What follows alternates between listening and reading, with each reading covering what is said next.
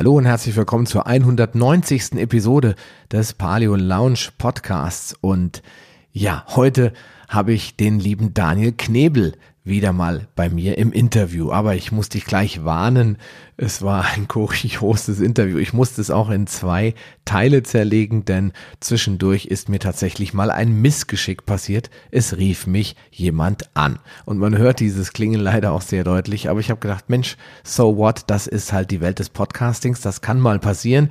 Ich denke, du kannst damit auch gut leben.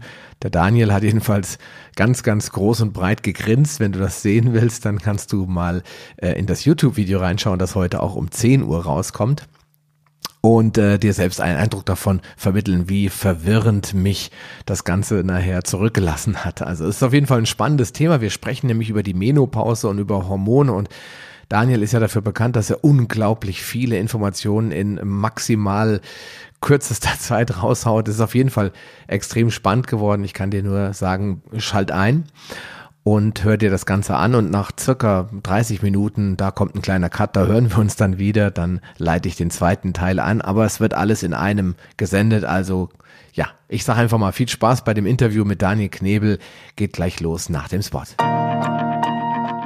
Willkommen in der Paleo Lounge, deinem Podcast für Paleoernährung und einen ganzheitlichen Lebenswandel. Für ein Leben in Harmonie mit deinem Körper und der Natur. In der heutigen Episode geht es um ein Thema, das viele Frauen betrifft, aber in der Öffentlichkeit sowas wie ein Tabuthema ist. Dazu habe ich mir einen der gefragtesten Personal Trainer Deutschlands eingeladen, nämlich Daniel Knebel. Er gehört für mich nicht nur zu den revolutionärsten Personal Trainern, sondern auch zu den Aufklärern. Er rechnet zum Leidwesen seiner Kritiker recht deutlich mit Mythen ab, die sich hartnäckig halten, aber noch lange nicht wahr sind. Und er ist einer der wenigen Experten für Frauengesundheit in Deutschland. Ich glaube, den Begriff hatte ich vorher noch nie wirklich gehört, Daniel, bis ich vor ein paar Monaten mal ein Interview mit dir geführt habe. Du erinnerst dich, wir haben damals ja. gesprochen über Nahrungsergänzungsmittel. Und ähm, deswegen steigen wir heute auch gleich ein in das ganze Thema Frauengesundheit. Herzlich willkommen, lieber Daniel. Ja, danke schön, dass ich an diesem Podcast teilnehmen darf und ich freue mich auch, wieder Gast bei dir sein zu können. Vielen Dank. Ja, freut mich auch, auch wenn wir wieder mal eine Stunde rumgehampelt haben. Hölle, ja. Aber beim letzten Mal auch und es war nachweislich einer meiner besten Podcasts. Also wollen wir hoffen, dass es auch wieder äh, eine gute, gute Show wird, ja. Da freue ich mich, ja, ich freue mich. Also wenn ich äh, für die Zuhörer und dich was tun kann, bin ich äh, immer dabei. Okay, für alle, die jetzt dieses Video sehen oder auch das äh, auf dem Podcast hören und den Daniel noch nicht kennen, es gibt eine Episode und zwar die 147, da haben wir über Nahrungsergänzungsmittel gesprochen. Da kannst du reinhören, da gehe ich noch ein bisschen tiefer oder er erklärt noch ein bisschen tiefer, wer er ist. Heute wollen wir das nicht nochmal wiederholen, sonst sind die Stammhörer dann eher gelangweilt. Ne? Genau, wir wollen ja neue Themen bieten. Genau, und im ersten Podcast haben wir sehr viel über Nahrungsergänzung gesprochen und sicherlich auch mal so ein bisschen das Thema Hormone angekratzt. Da bin ich mir fast fast sicher. Aber ja. heute möchte ich den Fokus in der Tat auf das ganze Thema Hormone und speziell Hormone, die äh, bei Frauen eine große Rolle spielen, legen. Ähm, aber jetzt muss ich, vorher muss ich noch mal eine Frage stellen, weil das ist im ersten Podcast nicht rübergekommen. Wie bist du eigentlich zu dem Thema Frauengesundheit mal gekommen, ursprünglich? Ja, gut. Ähm, es war so, dass ich überhaupt mit Menschen natürlich angefangen habe zu arbeiten im Personal Training und hatte dann mehr oder weniger ähm, gute Erfolge, vor allem aber erstmal mit Männern, mit Frauen aber nicht so deutlich und habe mich halt gewundert, warum das so ist. Ähm, hatte nicht das Gefühl, dass die Frauen jetzt alle undiszipliniert leben. Ganz im Gegenteil, ich habe eher den Eindruck gewonnen, dass Frauen sehr diszipliniert sind, sich sehr stark kasteien, Kalorien reduzieren, sich mehr bewegen und so weiter. Habe aber nicht die Resultate gesehen wie bei den Männern.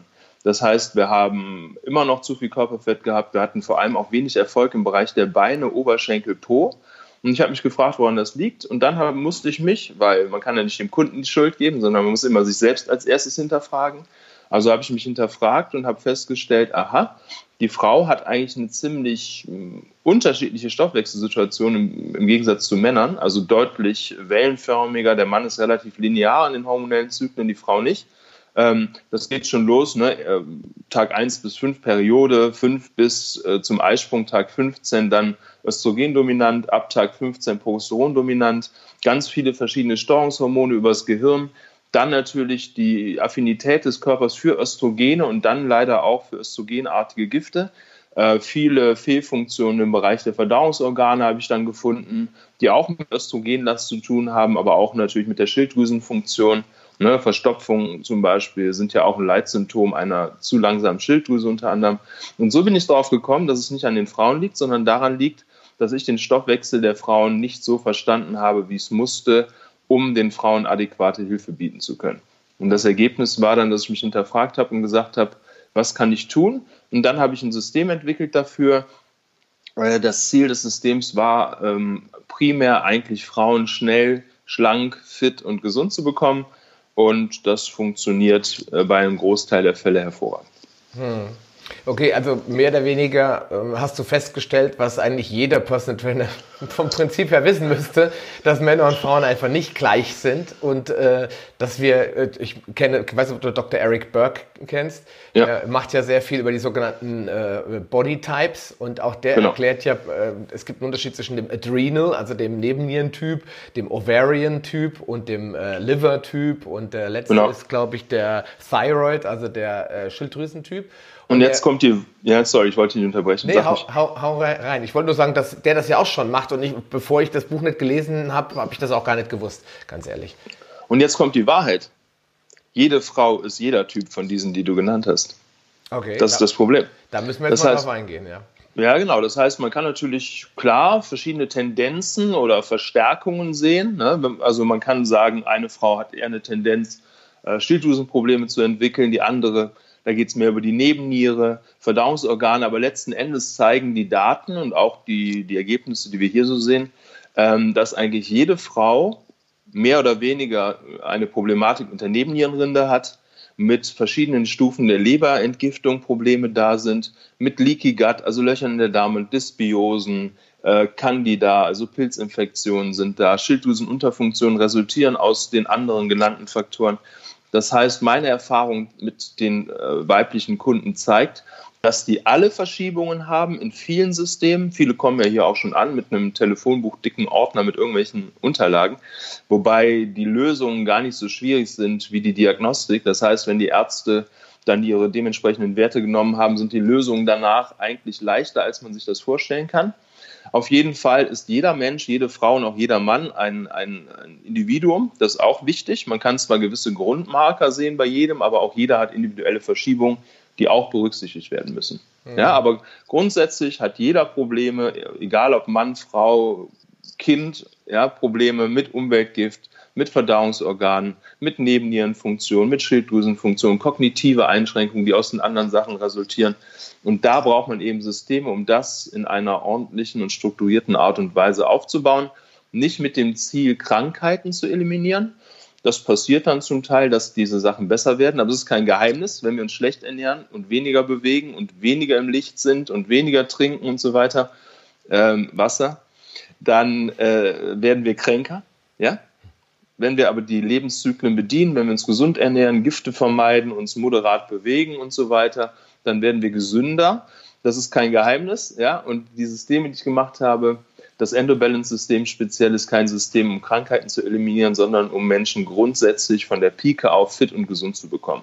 Dass dann mal das ein oder andere Symptom verschwindet, ist erklärbar, weil je gesünder du lebst, desto fitter und gesünder bist du und desto besser kann der Körper sich selber auch helfen. Mhm. Ähm, ich meine, früher äh, hat man ja sich mit den Hormonen nicht wirklich beschäftigt. Das sage ich jetzt einfach mal. Als ich ein Kind war, äh, ja, meine Oma rannte immer rum mit dem Handtuch um den Hals. Äh, als sie dann ihre Wechseljahre bekam, hat immer diese Schwitzanfälle und äh, hat immer jeden Tag Kopfkissenbezug gewechselt. Das war aber normal. Ja, damals hat man einfach gesagt, ja, die Frauen, die kriegen das dann, die Oma hat Hitzewallung, weil die kommt jetzt in die Wechseljahre. Das war für mich dann so ein Inbegriff, ja, Wechseljahr gleich schwitzende Oma. Ja, mhm. Völlig normal, bis ich dann den Podcast mit dir und Max Gotzler gehört habe, wo du äh, auch ein bisschen aus der Wissenschaft erzählt hast, dass man das theoretisch bis auf ein Minimum äh, an Nebenwirkungen reduzieren kann. Das heißt, man kann es quasi wirklich schaffen, in einen Bereich reinzukommen, wo das kaum noch auffällt, dass die Frau jetzt gerade vielleicht in den Wechseljahren ist und sie und für sie ja selbst auch ein großer Vorteil, dass sie es kaum noch spürt und damit nicht diese Einschränkungen hat, weil viele Frauen, die denken ja schon, oh Gott, äh, ich gucke mal auf die Uhr, wir haben jetzt 40 ich, äh, ich bin 45, ja, um Gottes Willen, ja, jetzt, jetzt kommt es bald und da haben die natürlich alle Panik und äh, fragen sich natürlich, was kann ich dagegen tun? Und das ist ja so die eigentliche Idee. Wir gehen also noch mal ein bisschen tiefer auf das Thema Hormone ein. Warum spielen die so eine große Rolle in der heutigen Zeit, wie immer eigentlich schon, und warum speziell bei Frauen? Ups. Also also Hormone spielen ja immer eine wichtige Rolle, weil das sind ja Steuerungs- und Botenstoffe für den Körper. Ja? Ähm, kurz zur Grundlage, die Steuerungszentrale ist Hypothalamus, hm. dann die vordere Hypophyse und dann geht es in die Peripherie. Ja, ja? okay. Und, ähm, und abhängig von den Steuerungsprozessen gibt es dann verschiedene hormonelle Rhythmen. Ja? Das heißt, Manche werden verstärkt, manche werden abgeschwächt. Morgens früh sollten zum Beispiel die Stresshormone hoch sein, abends niedrig, sonst wird man morgens nicht wach. Und das sind alles so Phänomene, ähm, die man steuern kann über die Lebensführung, über Nährstoffe und so weiter. Hormone spielen vor allem, auch wenn man jetzt über den Zyklus der Frau redet, da auch eine wesentliche Rolle, weil der Zyklus nicht stabil ist, sondern in Wellen verläuft. Ähm, das heißt, wir haben den, von Tag 1 bis 5 ist die Mensis und keine große hormonelle Rhythmik. Und dann Tag äh, 5 bis 15 ist dann die östrogendominante Phase. Das wird eingeleitet über das Gehirn, über das follikelstimulierende Hormon. Äh, dann gibt es einen kurzen lutetisierenden Hormonpeak. Und dann geht es los mit der zweiten Zyklushälfte das heißt, ähm, da ist dann die Progesteronphase, aus dem Graschen Follikel entsteht dann das Gelbkörperhormon und dann gehen die Rhythmen wieder zurück und dann fängt man wieder von vorn an sozusagen. Beim Mann sind die äh, hormonellen Rhythmen anders. Ne? Der, der, hat ja keine Follikel in dem Sinne und dementsprechend gibt es auch keine Zyklushälften. Der Mann läuft relativ linear. Was man sieht, sind so Phänomene wie die Andropause zum Beispiel. Ja? Dass also die Androgene runtergehen, hat auch viel mit Stress zu tun, die Nebennierenrinde zum Beispiel, die die Stresshormone bedient, vor allem Cortisol und DHEA, äh, die nimmt äh, in der Funktion ab durch chronischen Stress. Das ist auch dieses Burnout, was man da kennt. Und das Ergebnis ist dann, ähm, dass die Nebennierenrinde ermüdet, DHEA abnimmt und damit auch die Testosteronreserve abnimmt. Ja, das sind alles so Phänomene, die man da sehen kann. Okay. Ja? Äh, also Hormone sind ganz wichtig für die Gesundheit des Körpers. Und jetzt kommen wir natürlich auch zu dem Thema Ernährung. Ne? Jetzt äh, fragt sich natürlich der eine oder andere, Hormone sind ja keine speziellen Körperchen, Moleküle, die durch den Organismus wandern, sondern die sind ja abhängig von Eiweißen. Ja, die werden ja aus Aminosäuren. Genau, oder Manche ja. ja. Manche ja. Manche werden aus Cholesterin gebildet mhm. und manche aus Peptiden, aus Proteinen, aus Aminosäuren. Das bringt uns ja natürlich zum wichtigen Punkt. Äh, hat auch die Low-Fat-Ernährung dazu beigetragen, dass wir heute hormonelle Probleme haben, weil die Leute ja Cholesterin meiden wie der Teufel zwei Wasser? Beim Mann, beim Mann ja, das macht also mehr oder weniger den Testosteronspiegel platt. Allerdings andersrum, wenn du eine Frau hast mit einer Östrogendominanz und du forcierst Fette in der Ernährung, dann forcierst du auch den Aufbau von Östrogen unter anderem. Ja? Okay. Das heißt, man muss auch da individuell sehen, eine schlanke Frau, menopausal, kann durchaus mehr Fette essen, auch mehr gesunde Fette, pflanzliche Fette, Omega-3, aber eine jüngere Frau mit mehr Körperfett zum Beispiel tendenziell eher nicht, äh, weil da die Gefahr höher ist, dass man es mit einer Östrogendominanz zu tun hat und das ist insgesamt ungünstig und das sollte man nicht mit Fetten äh, unterstützen. Hm, okay. Also wenn wir jetzt mal äh, sagen, einfach davon ausgehen, dass die Hormone definitiv eine ganz, ganz wichtige Rolle spielen, ähm, warum ist dann deiner Meinung nach in der heutigen Situation die Hormondisbalance und die Östrogendominanz, wir haben ja überall Dominanzen, Adrenalindominanz, äh, Östrogendominanz etc. Warum ist die jetzt deiner Meinung nach so ein, so ein größeres Problem? Die Östrogendominanz, die kommt dadurch zustande, dass die Progesteronspiegel schon mit dem 35. Lebensjahr abnehmen. Und damit ist die Relation zum Östrogen nicht mehr gegeben. Zusätzlich haben wir sehr viele Umweltgifte, die östrogenartig wirken. Plastizide, Pestizide, äh, Leichtmetall, Aluminium, aber auch die Schwermetalle sind alle Xenometalle und Xenoöstrogene. Und die wirken auf die Östrogenrezeptoren genauso wie das Estradiol der Frau an sich, aber die Kaskaden danach sind verändert. Ja, und dadurch haben wir immer eine Östrogenlast in der Umwelt und keinen Gegenspieler. Und das Ergebnis ist dann eben häufig in den frühesten Jahren schon Östrogendominanz. Und dann kommen natürlich Sachen dazu wie die Pille oder hormonhaltige andere Verhütungsmittel. Und das Ganze erhöht die Östrogenlast in Relation zum Progesteron. Und das ist vor allem für die Frau absolut ungesund. Mhm. Was ist das Problem dabei bei, der, bei dieser dauerhaften Östrogendominanz? Und das ist nicht nur ein Problem, das ist, eine Kaskade von Problemen, im Grunde Hunderte. Das heißt, die Östrogendominanz führt dazu, dass die Frau zum Beispiel mehr Wasser einlagert. Also wenn man jetzt mal nur äußerliche Prozesse anguckt, ja, dass Hautveränderungen stattfinden, dass die Haare ausfallen, dass die Schilddrüse langsamer wird, dass die Nebenniere belastet wird. Ähm, durch die dann veränderten anderen hormonellen Zyklen, dass dann eben auch äh, der Darm versagt, ja, die Darmwand wird löchrig. Also es gibt eine Million Probleme. Die Zellstoffwechselsituation verändert sich, ja. Es gibt eine Calciumdominanz im Stoffwechsel, anstatt dass Magnesium und Calcium ausgeglichen sind. Also es gibt resultierend dann aus der Östrogendominanz verschiedene Krankheiten, ähm, der systemische Lupus gehört dazu, zum Beispiel die ganzen sklerotischen Krankheiten, Entzündungsprozesse im Fett, alles, was damit zusammenhängt, also Lipome, Lipödem, äh, Fibrosen in der Brust, Myom in der Gebärmutter. Das sind alles auch Krankheiten, die aus der Östrogendominanz herausstehen. Mhm. Also insofern schon, äh, unabhängig von dem Unwohlsein im Alltag, sind das schon massive Probleme, die da auftreten können. Mhm. Was ist so deine Erfahrung? Du hast ja mit, sowohl mit Männern als auch mit Frauen zu tun. Ähm, wie gehen die Frauen damit heute um? Leben die meisten einfach damit oder kommen da Leute zu dir in die Praxis, wo du sagst, die sind schon, äh, du hast ja eben gesagt, die kommen mit dicken Ordnern, ja? Ja, die meisten haben schon Probleme. Die wollen vor allem abnehmen und, und wieder das Haar haben und gute Haut und so. Also eigentlich auch so äußerliche Sachen, dass die auf inneren Systemen beruhen, das ist meistens erstmal gar nicht so klar. Ne? Und dann muss man den Zusammenhang herstellen zwischen der äußeren Symptomlage und den inneren Prozessen.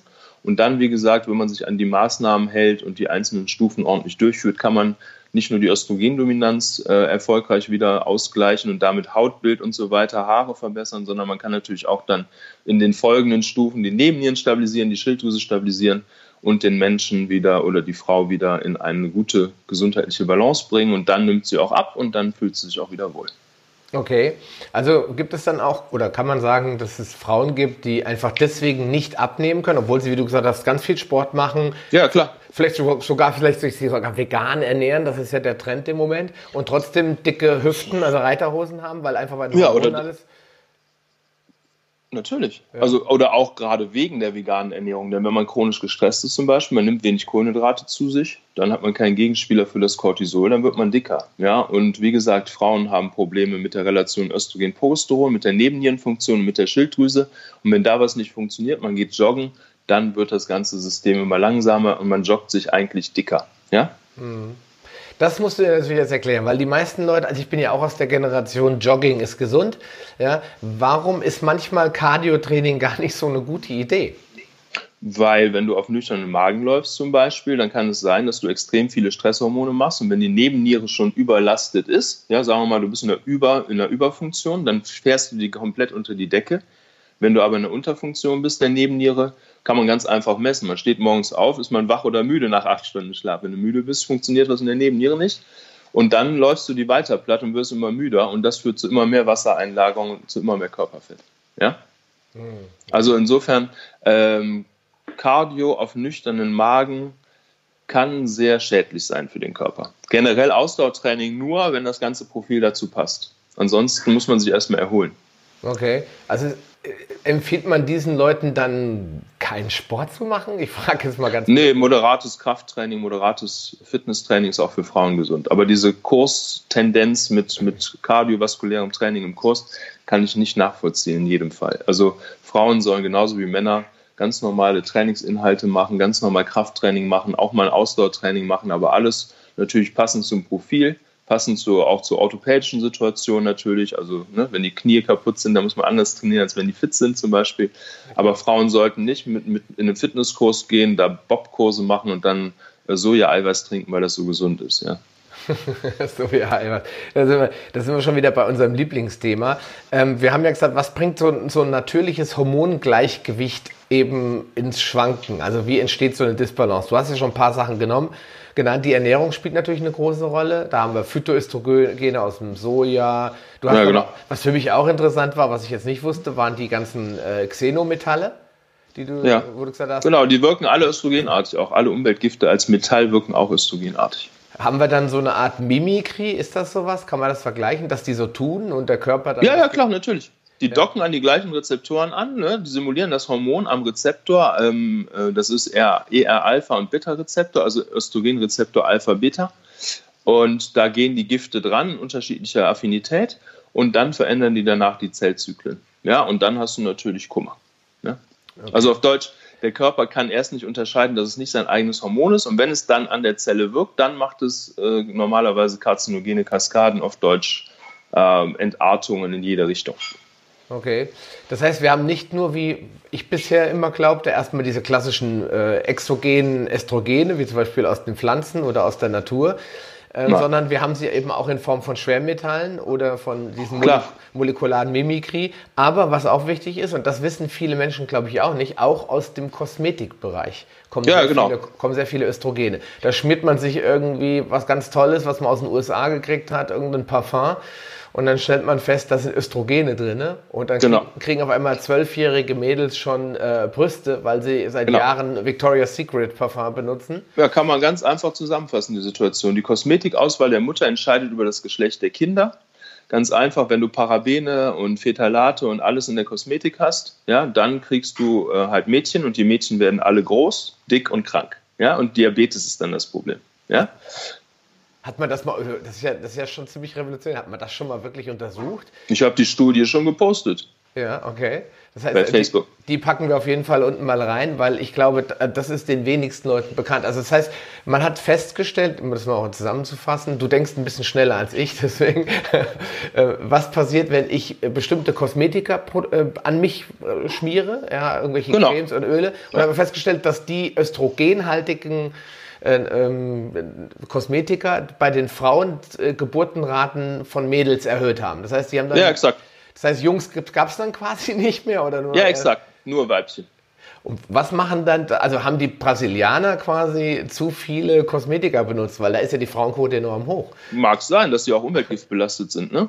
Aber es gibt eine App dafür, das sogenannte Code-Check-App und auch den ToxFox, so heißen die beiden Apps, da kann man die Kosmetik dann scannen und dann dementsprechend gucken, dass man sich nicht mit Gift zuschmiert. Man kann natürlich auch Plastikflaschen vermeiden, Wasserfilter benutzen, ja, von Epic zum Beispiel. Epic Filters ist gut als Karaffe, kostet nicht viel Geld, kann jeder machen. Aquafor als Anschlusssystem äh, für die direkt für die Wasserhähne, dann große Systeme, Leogant kennt ja in Deutschland, kennen jetzt auch schon einige Leute mit großen Systemen, die teurer sind. Also man muss gucken, was man sich leisten kann, aber es gibt gute Filter schon für 70 Euro und ich würde jedem empfehlen, das Wasser auch zu filtern. Hm. Also kann man wirklich sagen, erstmal prinzipiell, unabhängig jetzt von der Menopause, das ist ja das, was ich jetzt am Ende nochmal ein bisschen tiefer äh, drauf eingehen will, kann man erstmal sehen, dass wir die Hormone äh, so wenig wie möglich angeht indem man sagt, man hält die natürliche Balance bei. Das heißt, man geht hin und macht äh, weniger ähm, Kosmetika, weniger äh, exogene Hormone, zum Beispiel aus der Ernährung. Und man achtet auch darauf, dass man sich gemäß seiner Persönlichkeit bewegt. Ja, genau das. Na, das heißt, man sollte die Exposition in Bezug auf äh, Umweltgifte ähm, vermeiden. Man sollte die Ernährung giftfrei gestalten. Noch ein guter Tipp für die Zuhörer, wenn ihr Gemüse kaufen, das ist kein Bio, wascht das mit Kaisernatron, gibt es bei DM für ein paar Euro, für zwei, drei Euro so eine Packung 100 Gramm und dann einfach bitte ähm, das Gemüse und das Obst in dem Kaisernatron waschen. Dann gehen die Pestizide schon zum großen Teil raus. Ja? Mhm. Dann hat man schon weniger Giftblast. Dann, wie gesagt, also Plastik, Plastikverpackung vermeiden, genau. Wasser aus dem Filter trinken, die Lebensmittel checken mit Code-Check und so weiter. Ja? Mhm. Ähm, das sind ganz, alles ganz wichtige Basisdaten. Ja? Mhm. Ähm, ansonsten ist es etwas schwieriger, sich den Umweltgiften zu entziehen. Da muss man dann schauen, ähm, dass man natürlich immer wieder auch entgiftet. Ja, das heißt, man hat immer die, die Exposition vermeiden, also äh, Plastikflaschen weg, Codecheck-App, Pestizide vom Gemüse runterwaschen, so sauber und natürlich wie möglich leben. Und dann kann man natürlich noch die inneren Prozesse optimieren, das heißt die Entgiftung forcieren und dafür braucht man Leber, Darm und Niere. Ja, ähm, und dafür gibt es dann Nährstoffpräparate. Ein Probiotika hat noch keinem geschadet. Bei Fairvital gibt es die Lebervitamine oder Detox Fit Kapseln, die auch sehr gut funktionieren. Ähm, und dann kann man auch den Darm und die Leber unterstützen, um die Entgiftungsleistung zu optimieren. Und dann kann man auch Umweltgifte effektiv abbauen. Und dann hat man einmal einen Mangel an, also man reduziert die Last aus der Umwelt und kann gleichzeitig die vorhandenen Gifte ausscheiden. Und dann hat man ein gutes Kombikonzept. Hm, okay, So, wenn ich jetzt äh, mit den Leuten so rede, dann fallen ja immer, also es gibt einmal die Veganer, über die haben wir schon gesprochen, die haben das Soja-Problem. Dann haben wir auf der anderen Seite die Paleos, die es ein bisschen zu ernst nehmen, die sich jetzt sehr viel von Fleisch und Wurst ernähren und vor allen Dingen auch von der Milch die Finger nicht lassen können.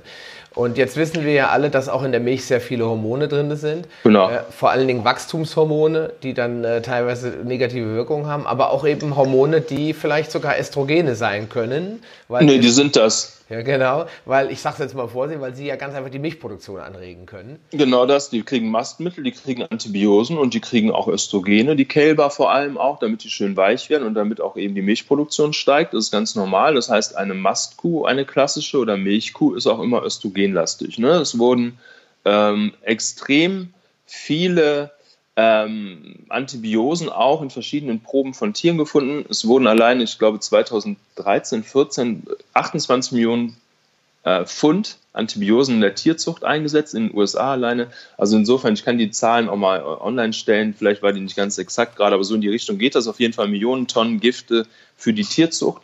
Und dass der Mensch die dann auch aufnimmt, einmal über Milch und Fleisch, ist ja klar.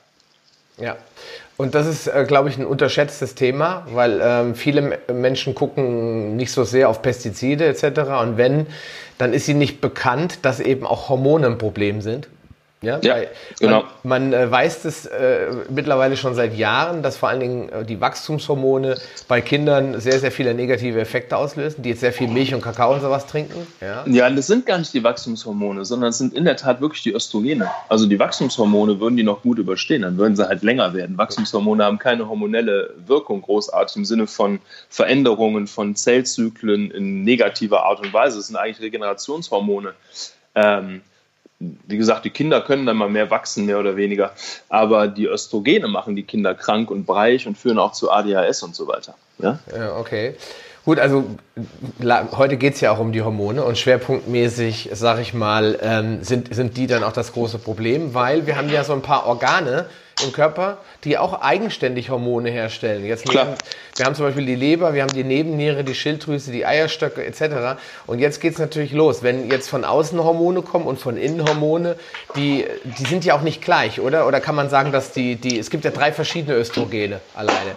Ja, ja Estriol, Estron, Estradiol. Das, was uns interessiert, weil es auch am stärksten wirkt, ist das E2-Estradiol. Ne? Also ja. die anderen sind für uns nicht so relevant erstmal.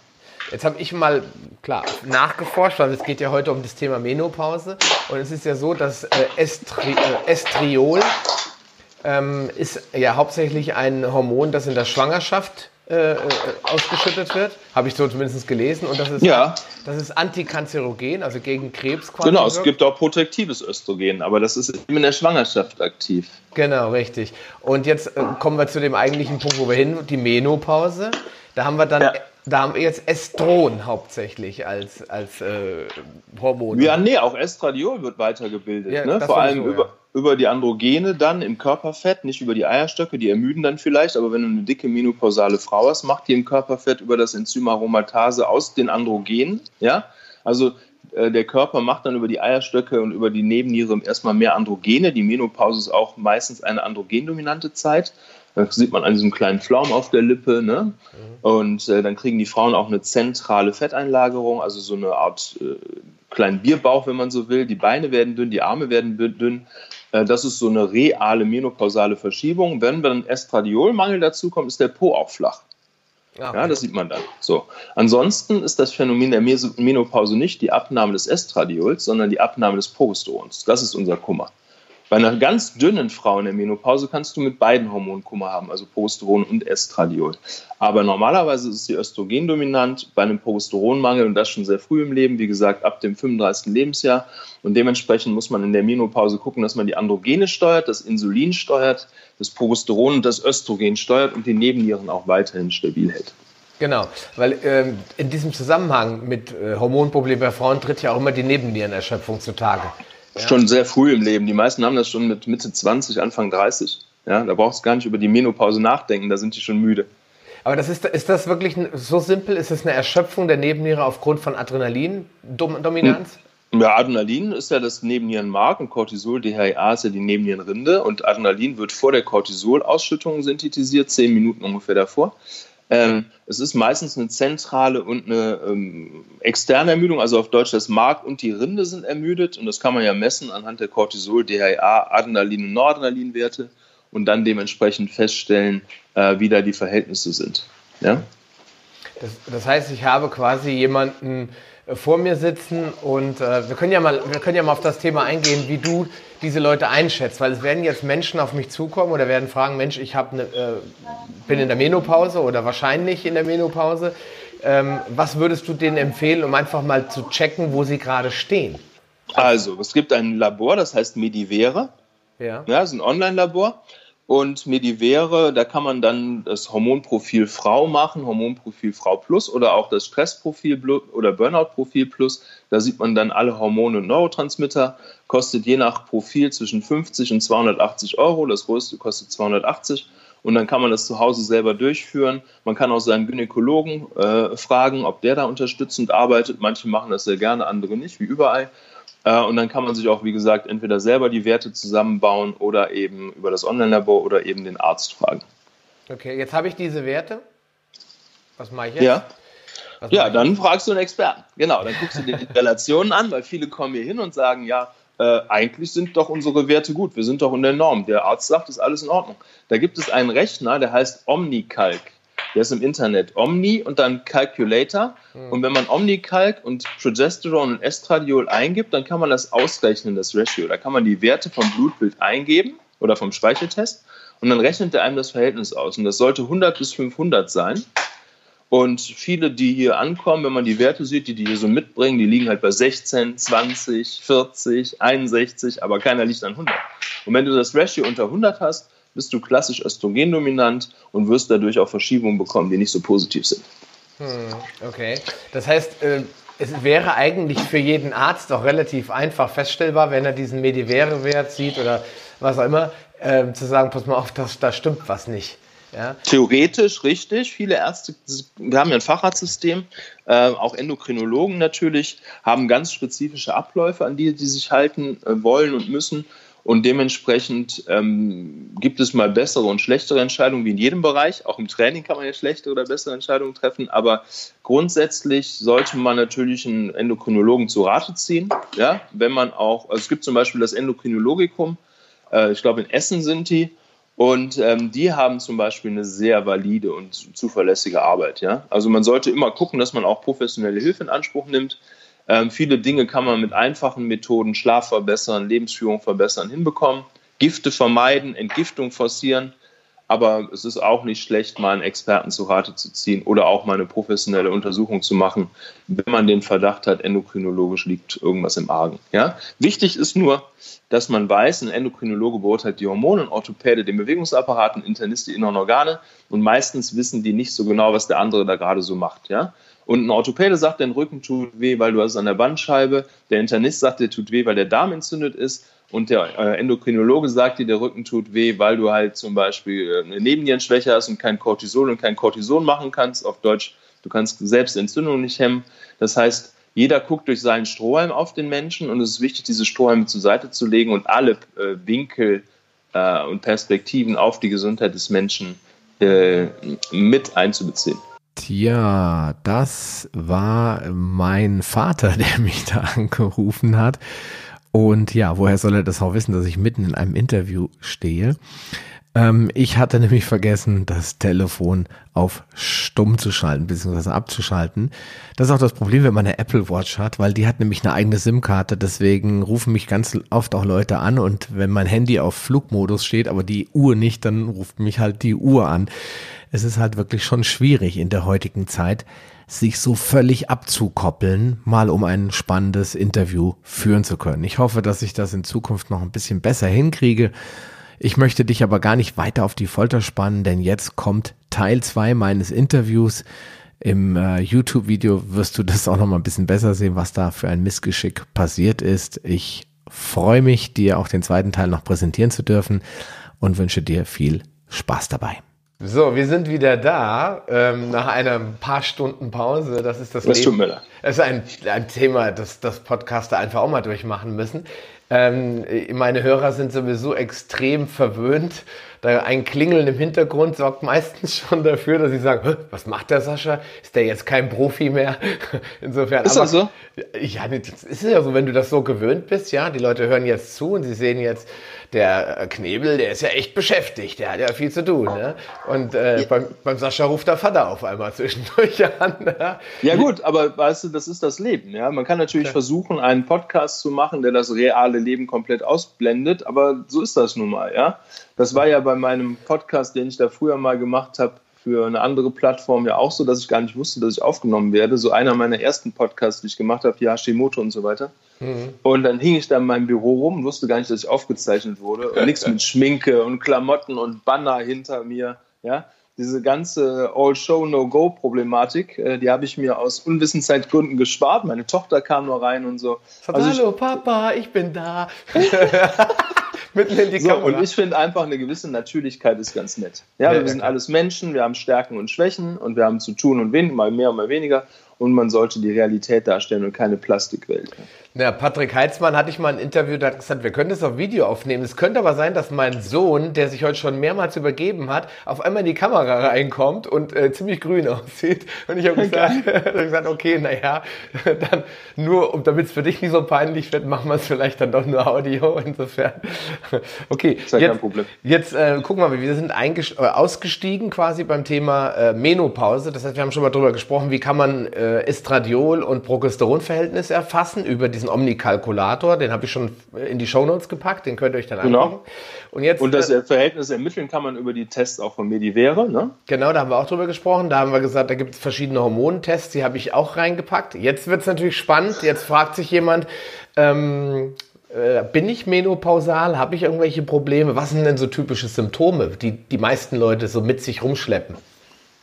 Ja, also erstmal also eine Veränderung des Körperfettprofils sieht man, wenn man klassisch menopausal wird. Das heißt normalerweise, wie gesagt, Arme werden dünner, Beine werden dünner, Po wird flacher und der Bauch zentral wird dicker.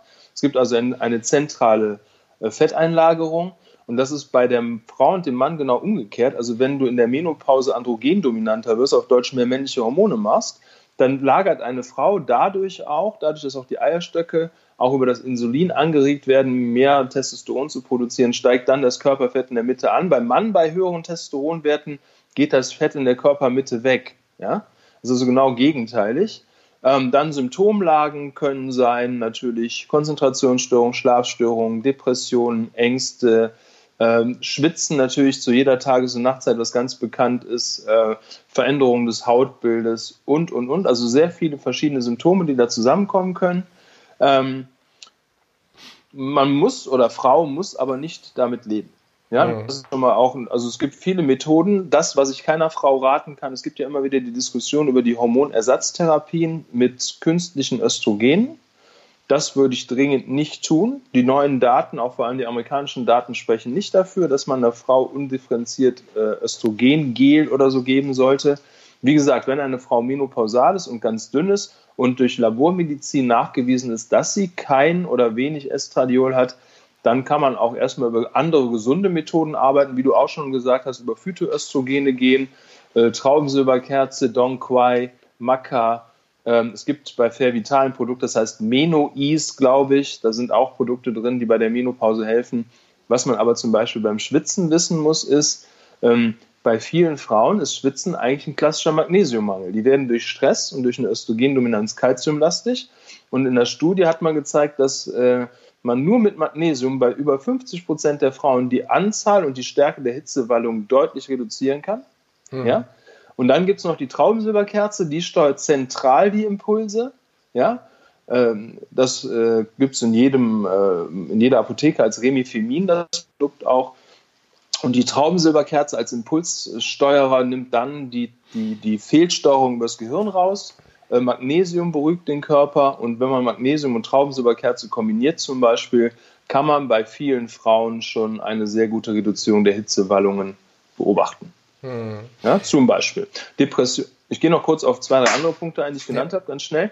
Depression, Ängste, kognitive Verschiebung haben viel mit Neurotransmittern zu tun. Das hat viel mit Darmgesundheit zu tun. Das hat aber auch viel was zu tun mit, mit dem Hormon Cortisol, also mit chronischem Stress. Weil Cortisol, wenn das chronisch verschoben ist, was ja bei jedem Menschen schon in frühen Jahren beginnt zum Teil, ähm, dann verschiebt das auch Serotonin, Acetylcholin, Dopamin, die Neurotransmitter im Gehirn, die ja auch zum großen Teil im Darm gemacht werden und dann wird man halt depressiv, ja, weil Cortisol frisst in der Tat Serotonin massiv weg oder hemmt zumindest auch die Synthese, ja. Deswegen gibt es ja diese Pharmaka, die sogenannten selektiven Serotonin-Wiederaufnahmehämmer, die sorgen dafür, dass der Körper Serotonin nicht verstoffwechseln kann. Es bleibt also quasi länger am Rezeptor wirksam und dadurch wird man äh, indirekt glücklicher. Ja? Mhm. So. Also es gibt für all diese Situationen, die Frauen begegnen, egal ob die jetzt 16 sind oder 76, ähm, gibt es schon gute Lösungsstrategien. Okay. Jetzt habe ich äh, heute äh, eben durch Zufall, weil ich ja der, nach der Studie gesucht habe, über die wir gesprochen haben, weil ich hatte ja welche denn? Ja, die mit den äh, Kosmetiker und den Mädchen. Ja, ah, okay. Die musste mir auf jeden Fall noch schicken. Ähm, die habe ich, ähm, hab ich ein bisschen geblättert, dann bin ich auf einen, auf eine, einen Blogpost gestolpert oder gestoßen von der Ulrike Gonder, die ich zum Beispiel auch sehr äh, schätze, weil es ist so eine hm? Päpstin aus der ketogenen Ernährung und die hat halt geschrieben, okay. man soll menopausale Frauen doch nicht immer auf ihre Hitzewallungen reduzieren. Wer stoffwechselgesund ist, und das war das ist jetzt das Schlagwort, dem geht es doch insgesamt besser. Deswegen, welche Rolle spielt denn der Stoffwechsel an sich? Für Welchen Stoffwechsel meinen wir denn? Meinst du jeden Tag einen neuen Schlüpper aus Baumwolle? Ist ja auch ein Stoffwechsel. Ja, meinst du das? Nee, ich meine jetzt also, unser Metabolismus. Ne? Ja, welcher Metabolismus? Zellulär, intrazellulär, extrazellulär, hormonell, reden wir über den Zitratzyklus. Worüber sprechen wir denn über welchen Stoffwechsel? Dann äh, hau du doch mal rein. Welche, welcher Stoffwechsel ist denn deiner Meinung nach äh, relevant? Der Gesamtbegriff Stoffwechsel bezieht sich erstmal auf den Austausch biochemischer Substanzen, egal in welchem System.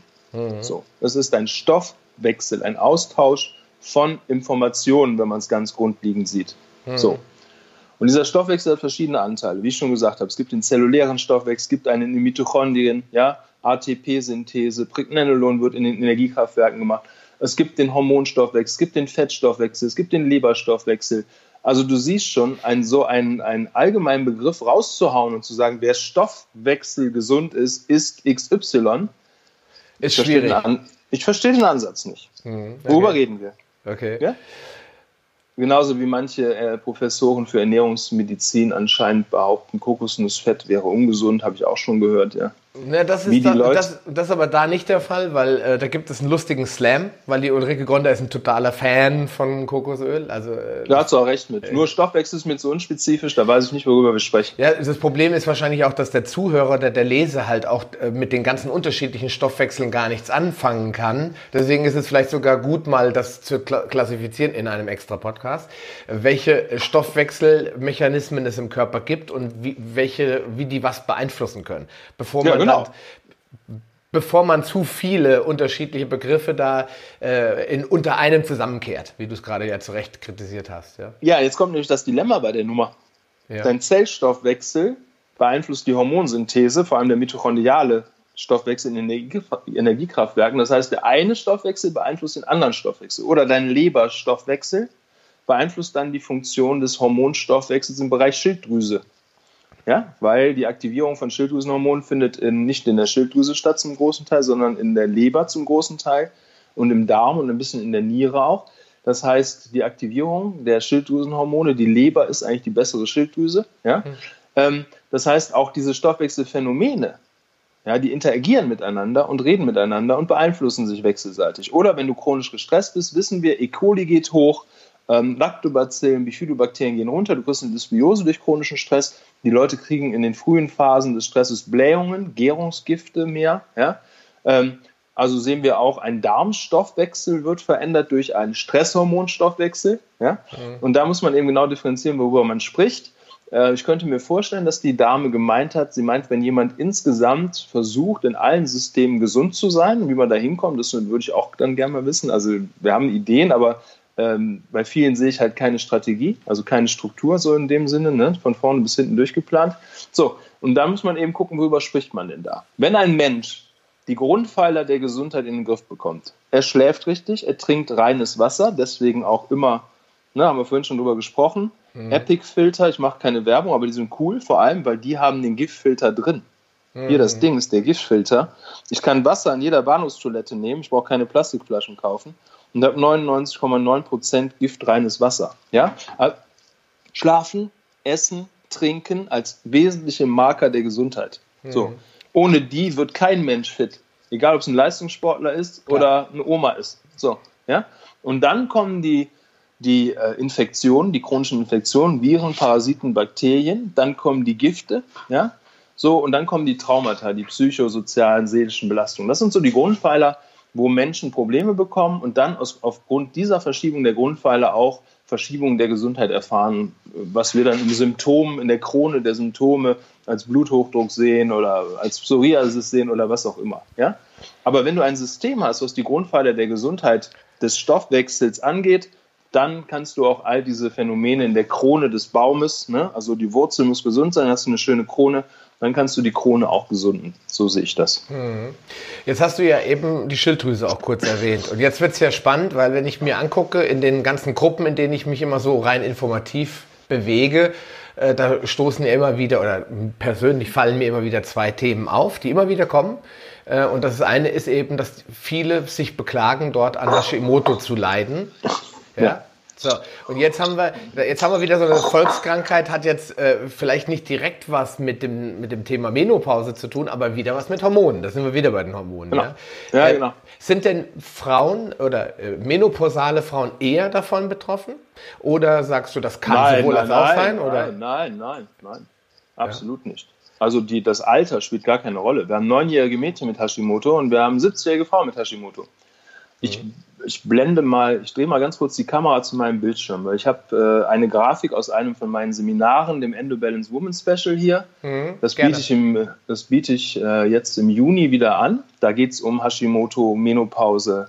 Äh, da geht es um, wie nimmt eine Frau erfolgreich ab, wie wird eine Frau von der Pike auf gesund. Und jetzt sieht man mal die Grundlage, ich hoffe, man kann das gleich erkennen, der Krankheit und Gesundheit der Schilddrüse. Kann man das ungefähr sehen? Ja, man kann es gut sehen, ja. Ich zumindest. So, man hat hier schlechte Ernährung, Toxine, Medikamente, Pathogene, Viren, Bakterien, Parasiten. Man hat hier Stress. Und dann sieht man anhand der roten Pfeile, wie dieser Stress die Funktion des Immunsystems, Makrophagen manipuliert, mhm. ja, dann die TH0-Zellen manipuliert, aus der TH1, TH17 kommt der Thymus, macht T-Regulation, auf Deutsch die Balance des Immunsystems wird gestört aufgrund dieser Faktoren hier. Und dann sieht man, wie letzten Endes die Makrophagen, die aktivierten Makrophagen, die B-Zellen, Antikörper, die auch ihr Gedächtnis an die guten Zellen hier oben verloren haben, wie die dann die Schilddrüse angreifen ja, und dann dafür sorgen, dass sich die Schilddrüse auflöst. Die wird von den Makrophagen gefressen. Ja? Mhm. Und äh, wenn man dann gute Ernährung macht, Nährstoffe macht, Entzündungen, Infektionen hinkriegt, wenn man Vitamine, Mineralstoffe, Nährstoffe zu sich nimmt, wenn man Training macht, wenn man schläft, wenn man sauberes Wasser aufnimmt, Gifte vermeidet, dann kann man diese ganze Autoattacke, die es nicht gibt, es gibt keine Autoimmunerkrankung, es gibt nur äh, Fehlleitung des Immunsystems durch äußere Umstände, diese hier. Mhm. Äh, wenn man die in den Griff kriegt, dann kann man die äh, Schilddrüse rehabilitieren. Ja? Und das ist auch kein, kein System, was auf Schilddrüsenerkrankungen ausgelegt ist, sondern es geht darum, macht den Menschen gesund, bringt ihn bei, wie er ist, wie er Gifte vermeidet, wie er Stress vermeidet, wie er Nährstoffprofile auffüllt, wie er trainiert und schläft, dann hat man ein Bild, wo alle T-Zellen, T1, T17, T-Rec, T2 und so alle balanciert sind. Und dann kann der Körper auch die Schilddrüse nicht angreifen. Das gleiche Phänomen gilt für Typ 1 Diabetes, für, wie gesagt, Lupus, für Sklerodermin, für Akne, für viele andere Systeme sind die Ursachen, die Auslöser immer hier. Ja?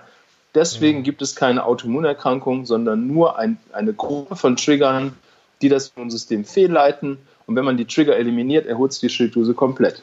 Mhm. Ja. Was denkst du dazu? Äh, ich sehe das eigentlich genauso. Ich finde es halt immer sehr provokativ zu sagen, es gibt keine Autoimmunerkrankung, wobei du im gibt Prinzip... Gibt es nicht. Ich habe recht. Im Absolut. Im Prinzip hast du, du willst es wahrscheinlich auch ein bisschen anders aussagen. Also im Endeffekt können alle Krankheiten geheilt werden, wäre meine Aussage. Also es gibt keine Na, die, die, die Aussage Autoimmun heißt, aus irgendeinem Grund, den wir nicht kennen, was nicht stimmt, denn wir kennen die Gründe, wird ah, das okay. Immunsystem automatisch fehlgeleitet. Ja, da gebe ich dir recht. Es gibt kein Auto. Es gibt eine Immunverschiebung, ja. die gibt es aber die findet keineswegs automatisch statt, sondern die findet statt aus den genannten Gründen. Und wenn man diese Gründe eliminiert, dann wirkt man auf alle Systeme des Körpers positiv ein. Ja. Und dann hat man auch eine gute Grundlage für die Gesundheit und die körperliche Fitness. Genau. Und dann sind wir bei einem Thema, das würde jetzt der eine oder andere Arzt, Arzt wahrscheinlich sogar als Verschwörungstheorie ansehen. Ich behaupte nämlich auch, dass die Leukämie zum Beispiel eine Autoimmunerkrankung ist, bei der die weißen Körper, äh, äh also weißen Blutkörperchen die roten Blutkörperchen killen. Und dass, ja. das, dass das auch eine also nicht Autoimmunerkrankung, aber auch eben so eine Immunsystemfehlleitung genau. ist. Ja, genau. Ja, und ja, das, unter anderem, ja. Und dann können wir noch weiterreden, dann sind wir auch schnell bei AIDS, wo das Gleiche passiert. Ja, und äh, wo es eben als Virus dargestellt wird, ist es aber nicht. Meiner Meinung nach ist es auch ein fehlgeleitetes Immunsystem, das das Immunsystem weiter krank macht und die T-Zellen abbaut und so weiter.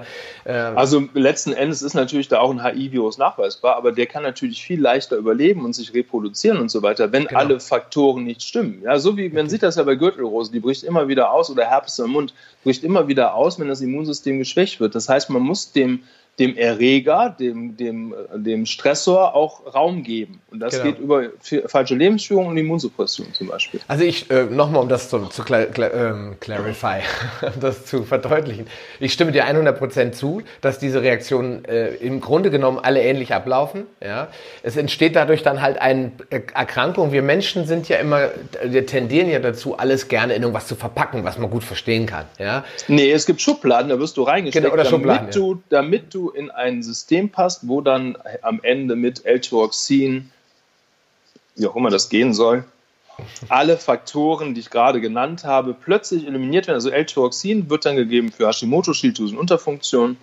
L-Tyroxin repariert also offensichtlich die Leber, den Darm, nimmt dir sämtliche Gifte aus dem System, nimmt dir deinen Stress, lässt dich bewegen, lässt dich sauber trinken und deine Nährstofflevel auffüllen. L-Tyroxin ist ein echt geiles Zeug. Ja.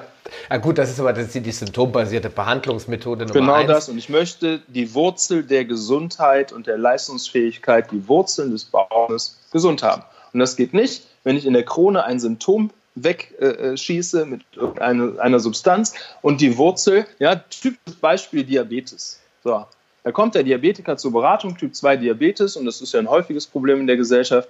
Und dann sagt der, sagt der Mediziner zu dem Kunden, ja, jetzt äh, müssen Sie erstmal prädiabetisch Metformin nehmen und danach Insulin spritzen.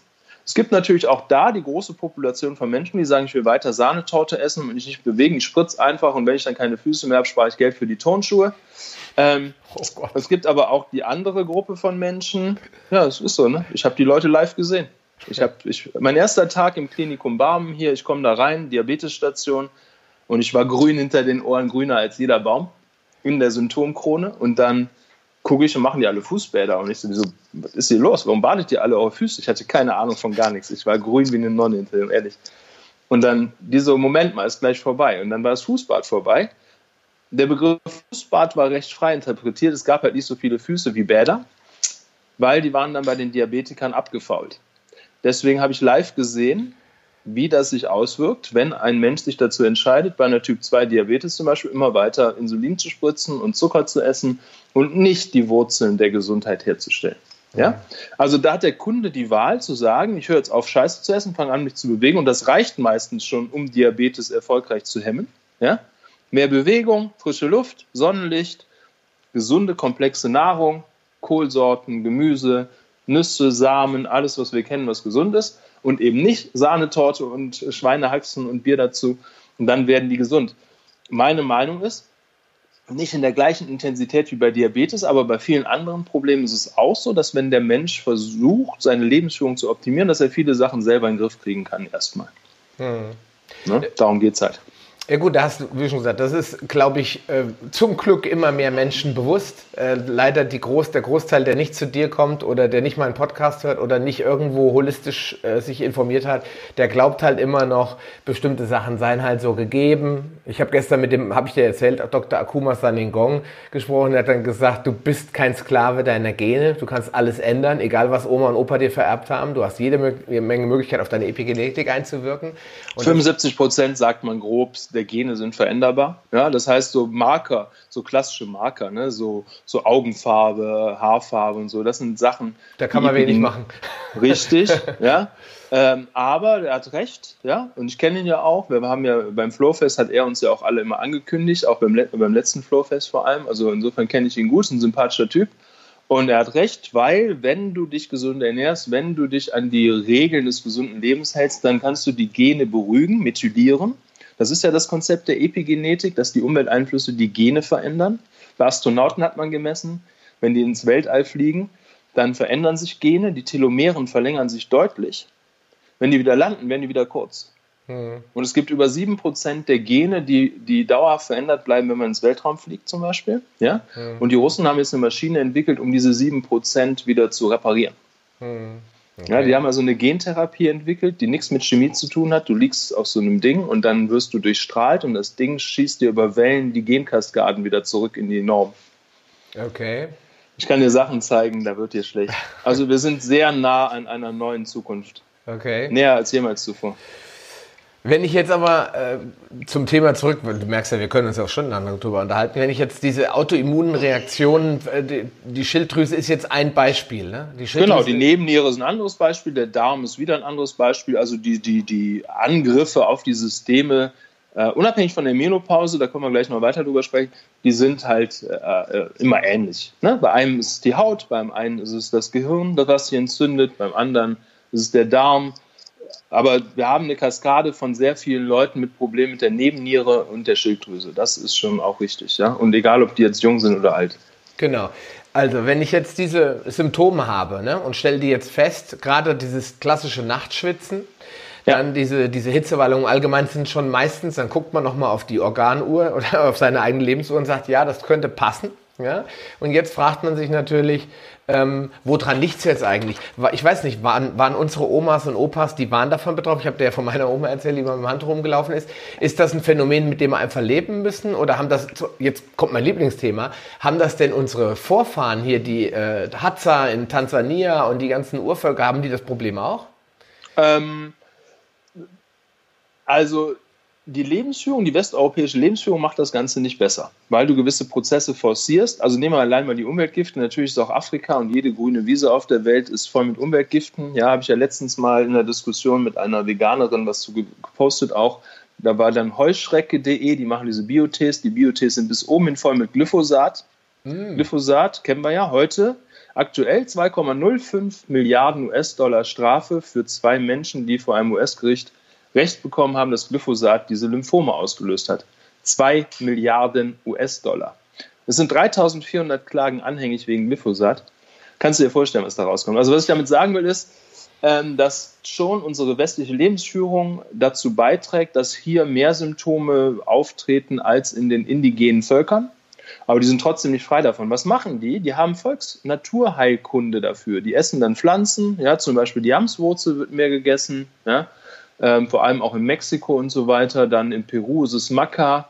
Ähm, also es gibt viele Volksmedizin, die dann Lösungen dafür haben. Das Problem ist einfach, wir werden viel zu alt, ja, unnatürlich alt. Das hatte die Natur nicht vorgesehen. Normalerweise war die Lebenserwartung im Mittelalter ohne künstliche Einflüsse so um die 30 Jahre, 35 Jahre, früher noch mehr, äh, noch kürzer. Ähm, und das führt dazu, dass wir halt in diese Unfruchtbarkeiten rutschen, weil wir halt viel älter werden, als es eigentlich gedacht war. Ja? Okay. So, in den westlichen Populationen sieht man, also natürlich die Bevölkerungsdichte auch, man muss immer gucken, wie viele Menschen leben jetzt in Afrika, wie viele Menschen leben in Europa, welche Lebensumstände haben die. Ähm, grundsätzlich ist unsere Lebensführung nicht förderlich für körperliche Symptome und auch nicht für menopausale Symptome. Ja, also Stress verschwendet ganz massiv Progesteron, auch schon ganz früh im Leben, weil die Nebennierenleistung abnimmt und die Nebennieren sind eine der Hauptproduktionsorte für dann auch Progesteron, ja, und die Mitochondrien auch über Pregnenolon. So, und die werden halt durch unsere Lebensführung viel schneller müde. In Afrika, du lebst mit den Lichtzyklen mehr, ja, die haben jetzt natürlich auch Ballungszentren, wo das anders ist, aber nehmen wir mal so ein, so ein normales Dorf, ja. Das heißt, wenn es dunkel wird, gehen die schlafen, wenn die Sonne aufgeht, stehen die auf, dann arbeiten die draußen in auf dem Feld oder was auch immer gerade in dem Kulturraum möglich ist. Und dann gehen, leben die halt so, wie wir früher gelebt haben. Da treten natürlich deutlich weniger Symptome auf. Das mhm. ist klar. Mhm. So, und Hitzewallung haben wir ja gesagt, ne? Es gibt verschiedene Kräuter, die man da nehmen kann. Ähm, Maca ist eins davon, was ich gerade gesagt habe. Donquai ist ein anderes. Traubensilberkerze. Äh, das erste, was ich sowieso tun würde, wenn ihr mich fragen wollen würdet, wäre Magnesium hochfahren und gucken. Weil Magnesium ist an über 300 enzymatischen Prozessen im Körper beteiligt.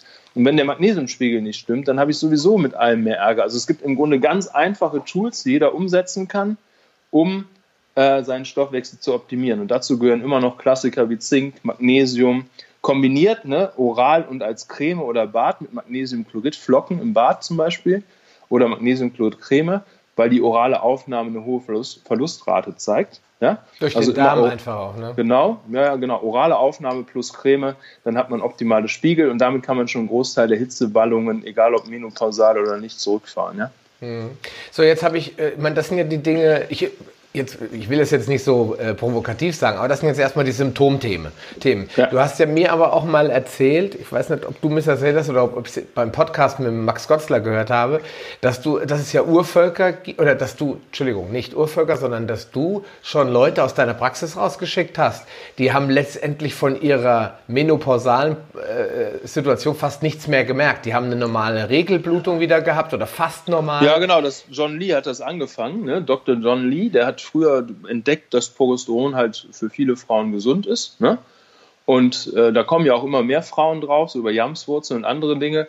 Und es ist in der Tat möglich, den weiblichen Zyklus, egal ob die jetzt jünger sind oder älter, wieder komplett herzustellen. Weil, was man wissen muss, ist, es gibt nur ein einziges System des Körpers, was bei chronischem Stress abschaltet. Und rate mal, was das ist, das reproduktive System. Hm. Ich nehme mal das Beispiel vom Tiger. Wenn der Tiger neben dir sitzt und will dich fressen, dann äh, passt du dich nicht. Und wenn der Tiger die ganze Zeit neben dir sitzt, weil wir haben ja keinen Fight or Flight mehr, ja, wir haben ja, ja hauptsächlich nur noch die Stress, zerstören, zerstören, stressen, zerstören, ähm, dann ist es eben so, dass die Stresswerte chronisch erhöht bleiben. Du wirst quasi wie so ein Diabetiker, der ständig Zucker isst und wo die Bauchspeicheldrüse ermüdet. So machst du das mit Stress, Stress, Stress, Stress, Trauma, Unfälle, Verlust von Angehörigen, noch mehr Stress. Das manifestiert sich im Gehirn. Und wenn der Stress dann auf das Gehirn wirkt, das muss man auch mal kurz erklären, dann wirkt der auf dem einen Ast ins zentrale Nervensystem und macht dir den Sympathikus platt. Auf Deutsch, du kriegst eine Sympathikus-Überlast, du bist ständig unter Action und musst kämpfen. Ja? Mhm. Und äh, das landet dann auch im Darm und macht den Darm platt. Und auf dem anderen Ast wird die Nebennierenrinde chronisch stimuliert und macht chronisch Stresshormone. Und das ist der andere Ast, wo ein Traumata dann eben chronisch den Stoffwechsel zerstört, den Darm zerstört, damit auch die Nährstoffaufnahme, die Neurotransmitter und dann auch letzten Endes Symptome verstärkt. Äh, egal ob es jetzt Hashimoto ist oder also Schilddrüse ist oder Schlafstörungen sind, es gibt dann oder Depressionen, es gibt dann in verschiedenen Systemen Ausfälle. Hm. Das heißt, ich habe zwei Möglichkeiten. Ich habe die eine Möglichkeit, die sogenannte Cortison Awakening Response zu messen, um zu gucken, wie bin ich eigentlich, wenn ich eigentlich auf Null sein sollte. Ist das eine Möglichkeit zu sehen, Zum, ob. Ja, ja, eine. Man Ein, kann auch ja, eine. Es gibt mehrere Möglichkeiten. Also, wenn wir über Diagnostik von Cortisol sprechen, ja. ja dann sprechen wir immer über 8 Uhr Blut. Mhm. Ja, 8 Uhr morgens im Blut ist der einzig zuverlässige Wert aus dem Blut und dann noch vier bis fünf Proben aus dem Speichel und die werden dann in ein Profil gegeben und dann kann man sehen, wie die Cortisolkurven so aussehen. Ne? Mhm. Und dann kann man sagen, oh, du bist äh, im Overdrive oder du bist zu müde, wobei letzten Endes kann man das auch recht simpel machen. Ich kann dir mal eben ein Beispiel zeigen. Warte mal, aus meiner Arbeit, wie ich das so mache. Ganz simpel. Mhm. Das sind Unterlagen vom Endobalance. Ne? Ja. Das ist ganz ein, einfaches System, aber große Wirkung. Das ist immer gut. So. Ja, und dann habe ich mir einfach eine Cortisolkurve genommen, die und habe zu den Kunden gesagt, pass auf, schreib mir mal rein, wie wach bist du um 8 Uhr, um 13 Uhr, um 17 Uhr und um 21 Uhr. Und dann machst du die Kreuze, 10 ist wach, da unten ist müde. Mhm. Und du hast hier normale Kurve, abgeschwächt, schon deutlicher abgeschwächt und hier bist du platt, das ist Burnout, Nebennierenrindenversagen, da bist du da unten in dem schwarzen Teil. Und dann kannst du die Kurve zeichnen. Ich kann dir mal einfach ein Beispiel machen, ganz schnell. Ja, dann schreibe ich das da drunter. 13 Uhr 17 Uhr und 21 Uhr. Dann erfinde ich jetzt einfach mal Kreuze mhm. und dann zeige ich dir mal, wie das aussieht. So.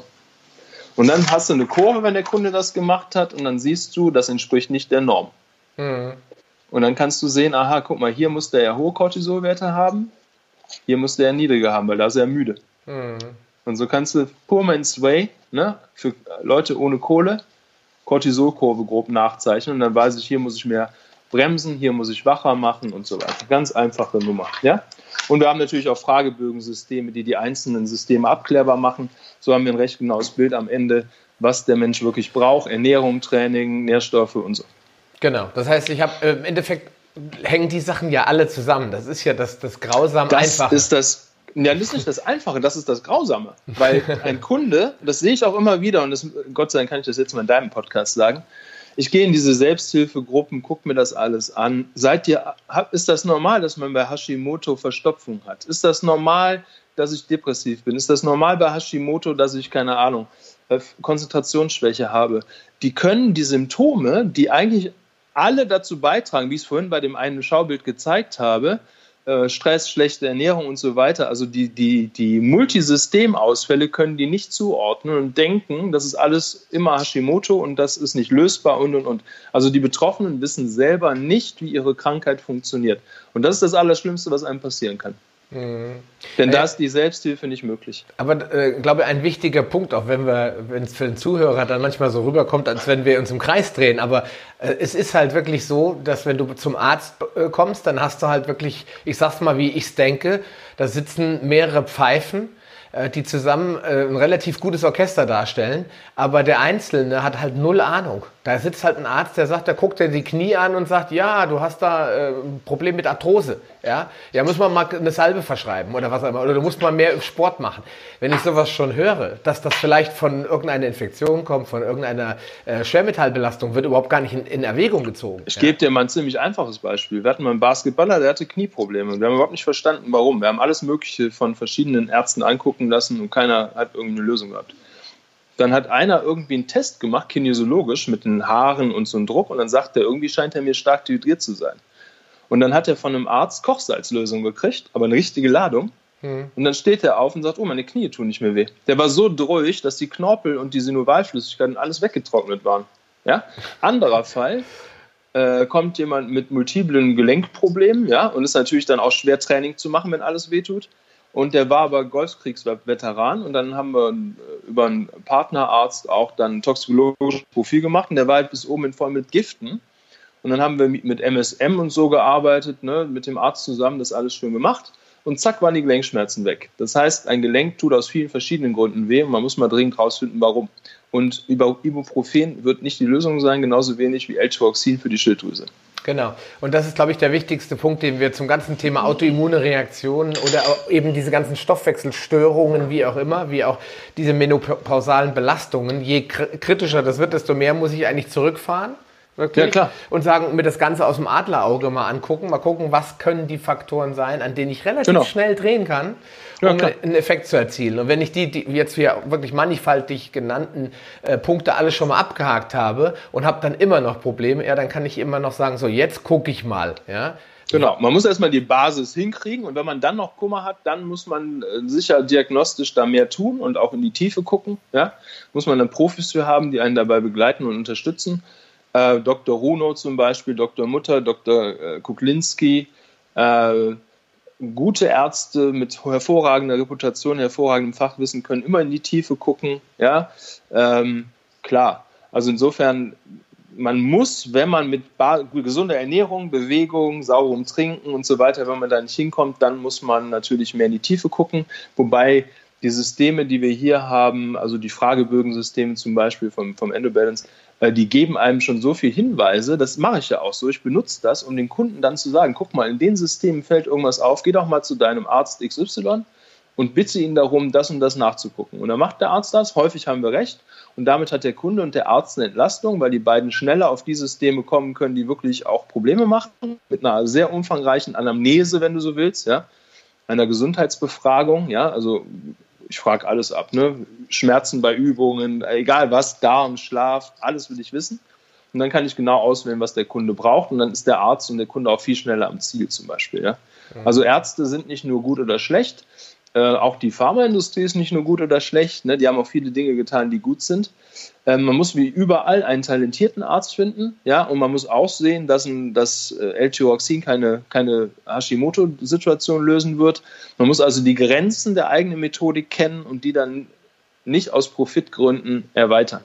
Genau. Ja? Das ist so, eigentlich, und dann, das ist, das ist dann alles. Ja, genau. genau. Einfach verantwortungsvoll handeln. Und wenn einer eine Lungenentzündung hat, braucht der Penicillin und kommt auch mal ins Krankenhaus. Und wenn dein Bein ab ist, dann kannst du nicht äh, irgendwie Arnika-Salbe draufschmieren, hast du am nächsten Tag ein neues. Also insofern, man muss einfach mal den gesunden Menschenverstand benutzen und gucken, was kann wer leisten und wie bringt man das zusammen, damit die Menschen fit und gesund sind. Genau, bewusst, äh, vor allen Dingen auch bewusst mal selbst äh, nachdenken. Nicht alles glauben, was irgendein Experte, auch was wir sagen, jetzt nicht alles für bare Münze nehmen, sondern sich mal ein Bild von, genau. der, von der Gesamtsituation machen. Was kann ich dafür für mich rausholen? Ja, und ja. wo kann ich was äh, bewegen auch? Weil genau, und reflektieren. Ich kann jetzt auch nicht zu jedem sagen, der Hartz-IV-Empfänger ist, kauft man nur noch auf dem Wochenmarkt Biogemüse. Da ist vielleicht. Da musst, du, da musst du normales Gemüse kaufen und Kaisernatron nehmen, genau. um es zu waschen. Dann hast du dein Biogemüse. Dann ja, das Kaisernatron ist günstig. Genau, dann hast du eine Möglichkeit, das vielleicht auch ohne äh, das Biogemüse zu schaffen, ja, weil wir haben von Glyphosat gesprochen, wobei da muss ist auch auf Bio, ist auch auf Bio, da brauchen wir gar nicht drüber reden. Overspray, klar, du hast immer Overspray, das ist das Thema. Genau. Also im, Grund, im Boden, wenn da vor 20 Jahren mal Glyphosat und in der Luft ist. und im Regen und einfach überall auf dieser Welt. Wir ja. haben nochmal, auch wenn es keiner glaubt, google das. Hm. Hermaphrodite Eisbären. Wir haben Eisbären, die sind als Männer geboren, die kriegen Eierstöcke. Wir haben Eichhörnchen, wir haben ganze Populationen von Tieren, die an Flüssen in den USA leben. Die sind alle Mädchen. Hm. Wir wissen, Umweltgifte machen große, kranke Mädchen. So.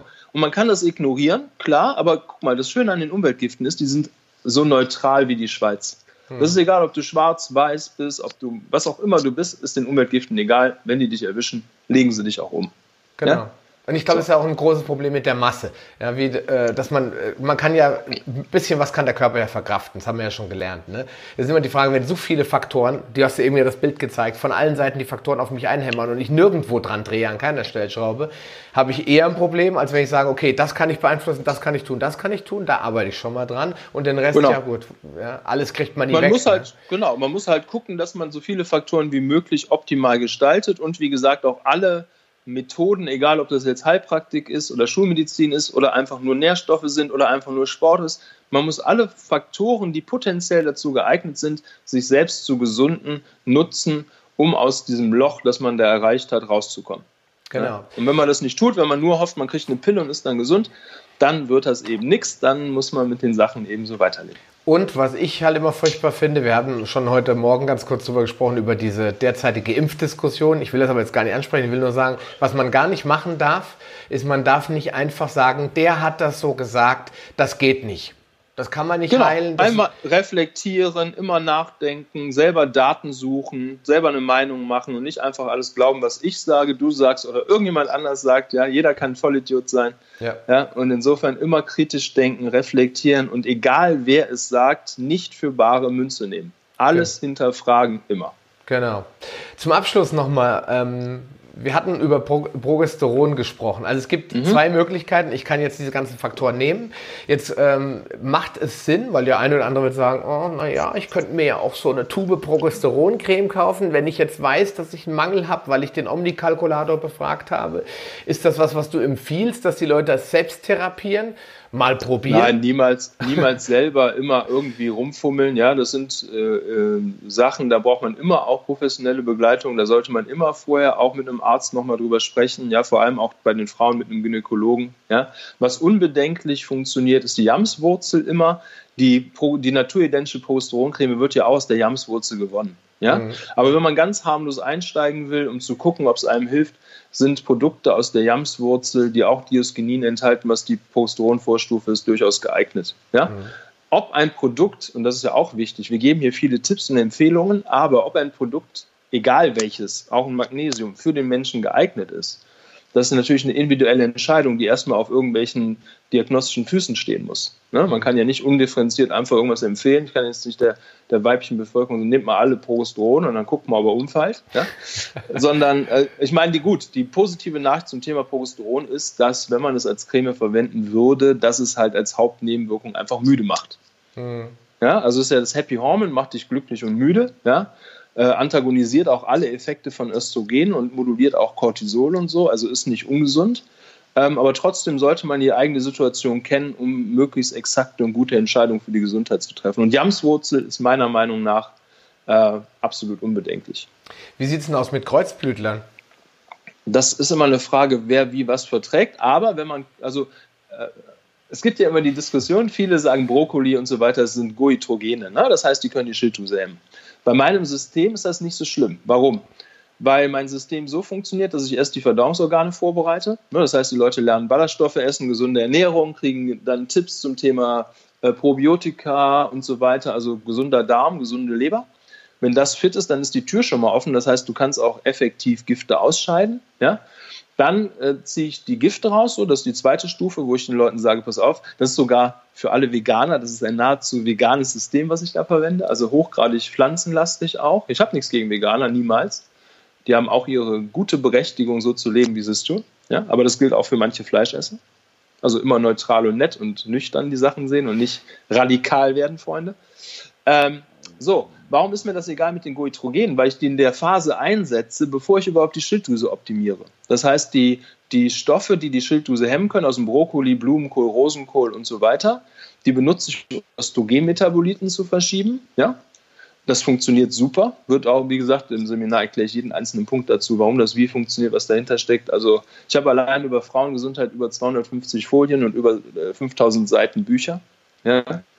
Ähm, und dann, wenn ich das gemacht habe, dann nehme ich die Goitrogene, also die, die Kreuzblütler wieder raus, stabilisiere die Nebenniere, dann habe ich nämlich die Verdauungsorgane gesund, habe die Giftblast im Griff, habe die Nebenniere stabiler. Ja? Und auch da spielt Lebensführung, Brainwaves, Entspannung auch eine Rolle. Ja, das kannst du nicht nur einfach mit ein bisschen Ginseng machen, sondern da muss alles stimmen, wie bei allen anderen Sachen auch. Und dann kümmere ich mich erst um die Schilddrüse, wenn überhaupt, weil meistens ist dann da nichts mehr los. Auf, äh, die funktioniert dann einfach wieder. Hm, okay. Ja, und insofern, insofern habe ich kein Problem mit Kreuzblütern und der eventuell schilddrüsenhemmenden Eigenschaft, weil ich die in Kaskaden benutze und die Kaskade Schilddrüse nach der Östrogenmodulation kommt und damit habe ich kein Risiko, äh, dass die Brokkoli-Geschichten die Schilddrüse weiter hemmen. Mhm ja, das wollte ich eigentlich hören, weil ich, äh, das, jeder weiß ja, der sich mit Kreuzblütern beschäftigt, dass der Faktor, also die Östrogenbalance wiederherzustellen, du hast ja gerade das als Verschiebung bezeichnet, ist ja viel mächtiger und viel wirkungsvoller als die Goitrogene, die dann eventuell auch die Schilddrüse hemmen können. ja, und vor allem, wie gesagt, und die Kaskaden machen es halt plausibel. Genau. Also die Stufen des Systems. Und, und jetzt sind wir eigentlich bei dem Punkt, weil jetzt fragt sich natürlich jemand, oh Mensch, kann ich das denn auch lernen? Weil wenn jetzt jemand sagt, ich kann da ja mit den ganzen Sachen viel anfangen, aber ich würde es eigentlich gerne so richtig anwenden können. Für die bietest du ja Endobalance an. Und da möchte ich jetzt, ja, genau. für die möchte ich möchte jetzt einfach noch mal kurz die Gelegenheit geben. Erklär doch mal, wenn man das überhaupt kann, in, in ein paar Minuten, in wichtigen Sätzen, was lernt man? Also erstmal Endobalance 2.0. Welche Zielgruppe habe ich? Männer, Frauen? Du machst ja unterschiedliche Seminare. Beide. Genau. Beide. Und äh, was, was nehmt ihr durch und an wen richtet sich das? Okay, also Endobalance ist erstmal ein System, was auf der Biosignature-Methode von Charles Poliquin basiert. Als Ursach, ursächliche Methodik äh, nehmen wir eine Kalipermessung mit zwölf Falten und interpretieren die dann in Bezug auf den äh, Stoffwechsel der Person. Und da sage ich extra Stoffwechsel, weil es um viele Systeme geht. Ja, wir können Aussagen treffen, natürlich über die Stresssituation, über die Schlafsituation, auch über die Organfunktion und so weiter. Was habe ich gemacht? Früher war, also es gibt ja Menschen, die das kritisieren mit den zwölf Falten zum Beispiel, weil sie sagen, man kann ja nicht aus zwölf Falten alles ablesen. Sehe ich genauso. Deswegen habe ich ein Fragebogensystem entwickelt. Das sieht so aus. Ne? Mhm. Und da sind dann zum Beispiel hier, ja, sind dann Frage, Fragegruppen zu einzelnen Systemen und wie korreliere ich dann mit den Messergebnissen und wenn man, ganzen, wenn man den Menschen richtig kennenlernt und ihm Zeit gibt, seine Geschichte zu erzählen und das mit den Messungen korreliert, dann hat man ein sehr, sehr gutes System, um Aussagen zu treffen, in welchem System die Person Probleme hat und dann die Maßnahmen zu strukturieren. Ähm, es gibt Endobalance 2.0, das ist für Männer und Frauen gleichermaßen geeignet. Und dann habe ich aber noch das Woman Special und da geht es ganz speziell um alle Themen, die Frauen betreffen. Also Zellulitis, dicke Beine, Depressionen, menopausale Verschiebungen und so weiter. Ja, und das Seminar, das kommt jetzt im Juni nochmal. Ich glaube, am 22. Juni könnt ihr auf äh, meiner Homepage sehen, habe ich heute auch nochmal geteilt. Kannst du, wenn du möchtest, ja in die Shownotes nehmen. Und was lernt man? Man lernt den gesamten Stoffwechsel von der Pike auf kennen. Also wie sind die zentralen Steuerungen vom Gehirn? Wie ist der Einfluss auf die einzelnen Organsysteme, auf den Verdauungstrakt. Man lernt, welche Phasen der Leberentgiftung es gibt, wie die einzelnen äh, Stoffwechseläste funktionieren, also wie funktioniert eine Nebenniere überhaupt, wie kann ich damit umgehen, um die zu stabilisieren. Also all diese Sachen, aber es sind alles keine Systeme, die invasiv sind oder die auch Dinge beinhalten, die medizinisch geschützt sind, also im Sinne von, dass man da irgendwelche Medikamente gibt. Nein, es geht alles über die vorhin genannten Faktoren bewegen, ernähren, gezielte Nährstoffgaben zu bestimmten Zeitpunkten und so weiter. Also alles frei verfügbare, humane, nette Methoden.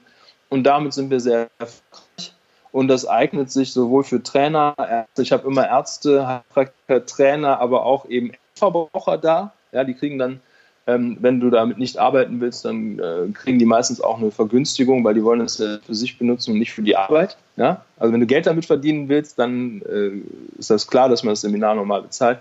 Aber wenn jemand äh, nur da ist, um rauszufinden, wie er sich selbst helfen kann zum Beispiel, dann sollen die mich anschreiben, info.kraft-gesundheit.de, das ist die E-Mail-Adresse, findet aber auch im Internet und dann können wir da sicher eine Lösung finden. Aber es ist ein System, was dazu gedacht ist, die Menschen von Grund auf fit und leistungsfähig zu machen. Und ich musste es eigentlich entwickeln, um Frauen dünn zu kriegen, weil ich das nie geschafft habe und ich mich geärgert habe über mich selbst. Und deswegen musste ich Strategien entwickeln, die deutlich mehr beinhalten als einfach nur Kalorien zählen und Nährstoffprofile verschieben. Hm. Das ist, denke ich mal, äh, auch das äh, Wichtigste dabei, dass äh, in deinem Programm halt die ähm, von, aus, vom, vom, von innen wirkenden Faktoren viel wichtiger sind, als was ich von außen tue. Also das heißt, die Hormone, wie kriege ich die Hormone in den Griff, wie, krieg ich, wie verstehe ich überhaupt das ganze Konzept Mensch, ja, was passiert, wenn ich hier was verändere, da was verändere. Und wenn wir, ich glaube, das müsste eigentlich in der Schule gelehrt werden, wenn wir das erstmal verstanden haben, dann ist es ja für jeden nützlich. Nicht nur für den Trainer, weil es eigentlich jeder auch auf sich anwenden kann, oder? Genau das. Du hast so viele wertvolle Tipps. Ja, wie viele Leute haben Schlafprobleme und wissen nicht, was sie machen sollen? Wie viele Leute nehmen nicht ab, wissen nicht, was sie machen sollen? Haben vielleicht Verdauungsverschiebungen. Wir wissen, wenn du nicht verdauen kannst, kannst du keine Nährstoffe aufnehmen und so weiter. Ja, und es ist doch mit einfachsten Methoden möglich, diese Dinge zu verbessern. Ja, dass man nicht immer alles lösen kann, ist klar. Ja, mhm. wir geben ja auch, wir machen keine Therapien oder geben auch keine Heilversprechen oder so. Wir halten uns an die Regeln ganz normal. Aber jeder hat das Recht, sich zu informieren und sich selbst zu helfen. Mhm. Ja, und die einfachsten Methoden, nur Magnesium nehmen, hilft, nur Zink nehmen, ne? Magnesium-Orotat oder Zink-Orotat nehmen, hilft ja schon vielen Menschen. Sich bewegen an der frischen Luft, den ganzen Dreck rauslassen, ne? nicht jeden Tag hier Weißbrot essen und so. Die Basissachen nochmal, die helfen doch schon so vielen Menschen. Ne? Ich zum Beispiel, ich esse jetzt sehr pestizidfreie Himbeerchen. In diesem Sinne. Äh, Endo Balance dauert wie lang? Zwei Tage oder ein Tag ist es? Zwei Tage. Ich habe es extra auf dem Wochenende gepackt, damit die Leute ähm, wegen Arbeit und anderen Dingen nicht so einen Stress haben. Also Samstag, Sonntag von 9 Uhr bis 17, 18 Uhr.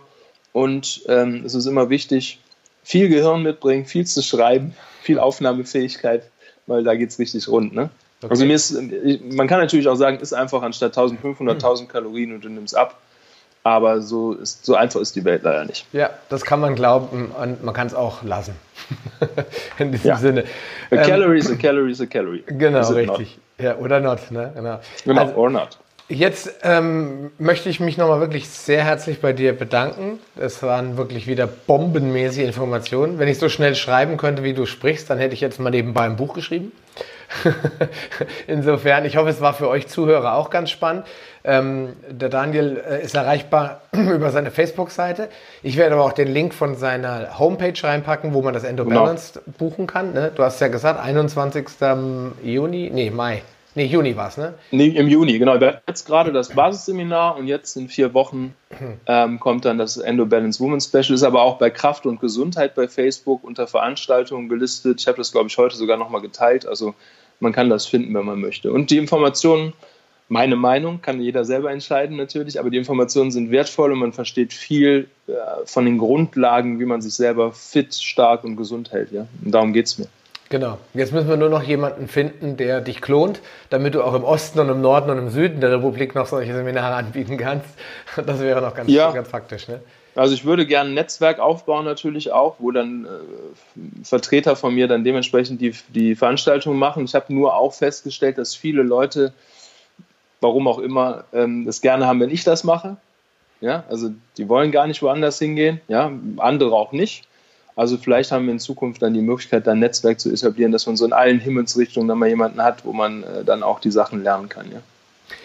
Ja, in diesem Sinne, vielleicht werde ich ja irgendwann noch mal ein Endo-Balance Coach, wenn ich mal noch ein paar Stunden mehr zur Verfügung habe. ich lade dich ein, kannst du im Juni äh, kostenlos teilnehmen, kommst du mich besuchen. Alles klar, ich komme dich besuchen, das ist so ein Angebot. Ich wünsche dir was.